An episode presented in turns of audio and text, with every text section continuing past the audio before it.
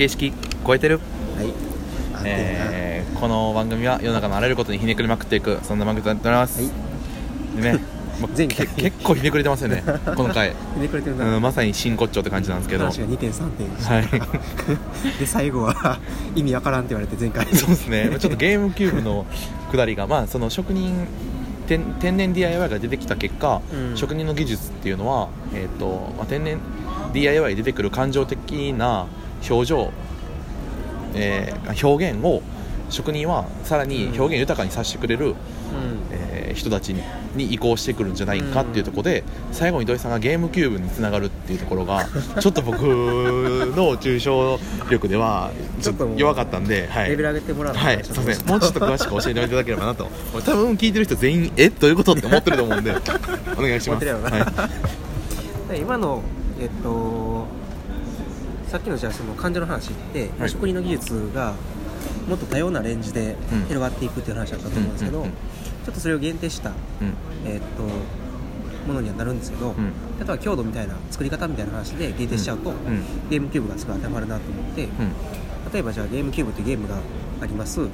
一番第一にあるのは楽しさみたいなとか、どんだけ、えっと、ゲームプレイみたいなことが快適になるかっていうところがあるかなと思って、でじゃあそれを作ろうと思ったらじゃあ今の DI をさっきの建築に立てると、ん。まあ、いい空間を作るみたいな話じゃないですか、でそれは職人でもできるし、うん。DIY 的なでもできるじゃないですか、うん。でそこで唯一の差が生まれるのって、うん。あのまあ、強度とかうん。ふとした時後から感じるものっていうのが1個あるのかなと思って、うん。じゃあゲームでいくと遊んでる時じゃなくて、うん。あの想像してなかったうん。出来事に直面した時にうん。生まれるもの、分かったんですけど、うん。めっちゃ強引に結びつけましたよね。嘘。強引かな。ええでそこで強度そうそうがあってよかったみたいな。うん。ですると、ん。結果的にうん。あるものがもあるものに対する感情みたいなものがうん。複雑になっていく。うん。後から複雑になるみたいな、うんうんっていうところは一個可能性なのかなとう思ん。っ料理やとうん味わっていくうちにだんだんいろいろ感じるみたいな、っていうのがすごいショートスパンであるけど、ん。ただゲームキューブやったらすごい何かがあった時だけ分かるみたいな、っていう仕掛けみたいなことって、ああそういうことですね。そうそうそう。うんうんとかあとこれもゲーム話なんですけど、あのゲームの中でも大手メーカーが作ってるゲームと、えっと、インディーズって言って個人が作ってるゲームがあるんですけど、うん。で結構インディーズもやっぱ面白いんですよ、うん。個人でやってるから尖れるみたいなとこうんろがあって、うん。で面白いけどうん。なんかこう深みがあるかって言ったら、うん。やっぱりないものも多くて、うんうんでも、まあ、昔なんですけど、インディーズをずっとやってて、うん。久しぶりにちゃんとしたものやってみようと思って、うんあのファイナルファンタジーの、うんうんうん。うんえっと、何枚だっけな14かな、オンライン版の PS4 で出たやつやった時に、うん。うん起動した瞬間思ったんですよね、うん。プレイ始まった瞬間、何かって言ったらディティールの洗練のされ方が違うみたいな、うんうんうん。ちょっとした音とか、うん。ちょっとしたメニューのうん。あの画面のディティールとか、うん。キャラクターの仕草みたいな、うん。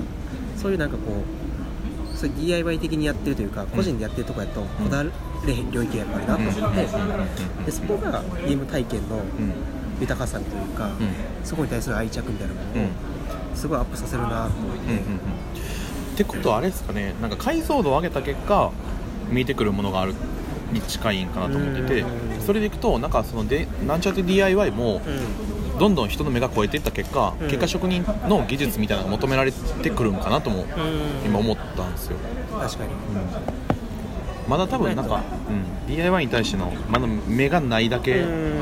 もちょっと一つの要素かなとは。えその言い方をすると、ん。じゃあ今 DIY がが 天然 DIY がん。担ってる役割って、うん。そういう次の世界の入り口というか 足がかりでしかなくて、うん。こいつらがやった結果、うん。その次に職人的な、うもっと高度な人が求められてくるようになって、ん。この天然 DIY は、死滅するみたいな、それはそうじゃないですか、ことですよね。それもしゃあないですよね。そこを選んでしまってうだからい一歩先の幸せを見てるかん、うん。10歩先の幸せを見てるかの違いかなとは。で10歩見てる人はなんかパラメータの話もありましたけど一歩もいけるじゃないですか、うんそういう意味でじゃあこの天然 DIY みたいなものが、うん。どうそこにもアプローチできるかって話は、うん。一個やっぱ鍵なんでしょうね。そうですね。なんかユージとオフで話した時に、うん。次の職人像って何なのってなった時に、いかにこの DIY とん。職人をつなげていくかじゃないみたいなその間に何かあるんじゃないっていう話をしたことがあって、うん。職人が持ってるレベルの高さみたいなことをこっちにどう持ってこれるかみたいな、うん結果ここでどんな新しい表現ができるかみたいな、うん話をしたんですけど、うん。それが職人だけじゃなくて、ん。DIY サイドからしてもやっぱり必要なことなんやろうなっていうのが今、なんとなく納得感を得たとういうか、ん。なんかですね。でもなんかわからないのがうん。これはまだなってみないとわかんないっていう部分なんですけど、うん。なんかその服とかでいくと、えー北欧とかの寒い地域のうん。すごい防寒性の高い性能のスペックの高い服が日本で売られたりするじゃないですか、でも実際そのスペックっていらないみたいな。うん。日本においてはいらないみたいなことがあると思うんですけど、うん。そのことって職人の方でもうん。なんかほんまにこれからの時代においてはうん。それ全く必要ないみたいなこともうん。なんかゼロじゃないんかなと思ってて、うん。なんか結構最初らへんでなんか僕はデザイナーの仕事は土壌を作っていくことだみたいな話なんですけど、それすらもしかしていらなくなる時代かもしれないみたいな話があったじゃないですか,、な。るなだからそれは多分今の話でも通ずることなんかなとはちょっとうん。思いましたね、なんかそういう意味でやっぱりえっと前職人これからの職人って、うん。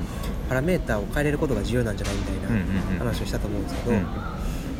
でそれってもう個人で調整するって話じゃなくて、うんうん。個人そういうなんかいろんなパラメーターを持った個人をうん統括するうん。システムみたいなものがあって、うん。で状況に応じてこうチョイスの仕方を変えるみたいな、うんこの職人に頼もうとか、うんこの人に頼もうみたいな、うんっていう統括するなんかものがあるとうん。あるのが一つの回答なのかなと思ってそれでいくと最近そういうデザイナーを結びつける、うん。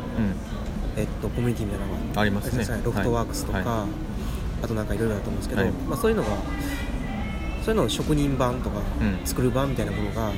生まれてくると、うん。なんかいいのかなっていうのが、うんうんうんそこってなんか一個ちょっとひねくれた質問させてもらうと、うん。そのシステムもうん。別に AI が出来上がるともできるかなと思って、うん。スペックの情報入力さえ知れば、でもなんかそこを人がやるうん。意味ってなんかどこにあるのかなと思ってそれでいくと俺がロフトワークスの話を聞いた時に、今一個やりたいプロジェクトがあって、うんそれでじゃあデザイナーに頼もうって思った時に、うん。デザイナー、まあ、だけでくくるとうめっちゃみんな癖あるじゃないですか、みんな俺はこういうのが好きだみたいな癖があって、うん。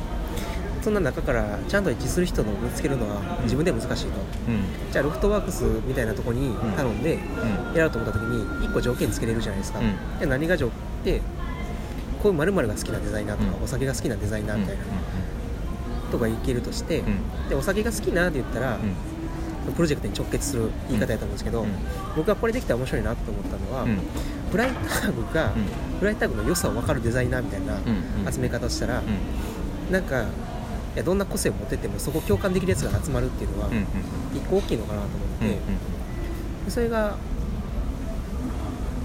なんか AI で自動的にバッて集められるんじゃなくて、ちゃんと俺が情報入力してそれに共感する人が自分で手を挙げてくるみたいな。っていうのはん。そうやってフライターグを好きっていうスペックを入れてたらそう結局え一緒一緒一緒ですよね。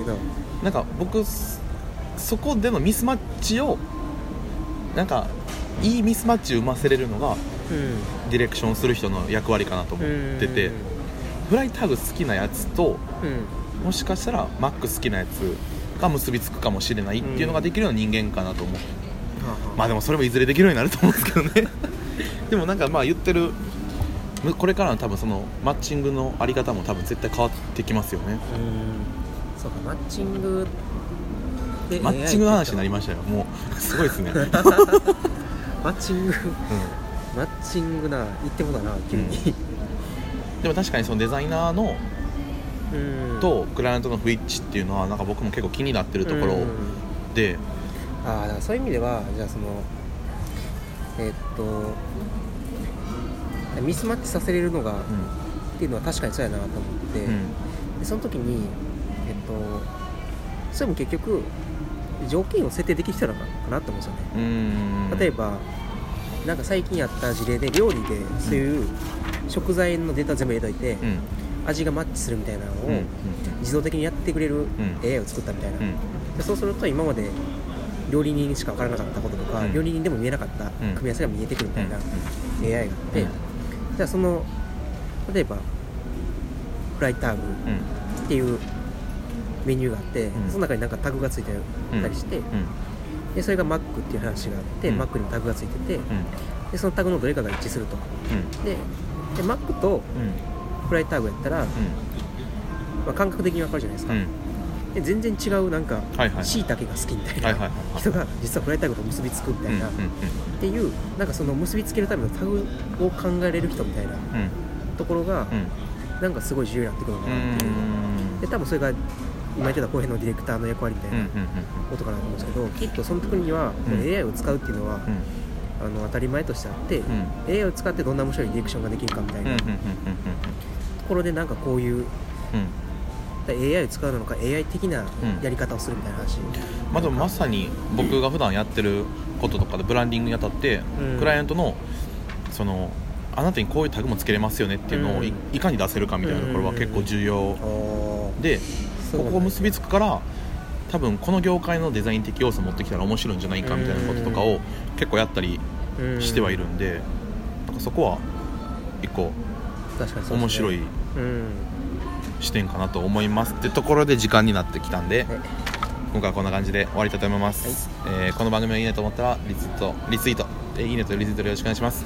でえっ、と質問ボックスもどしどしよろしくお願いします。ありがとうございます。ありがとうございます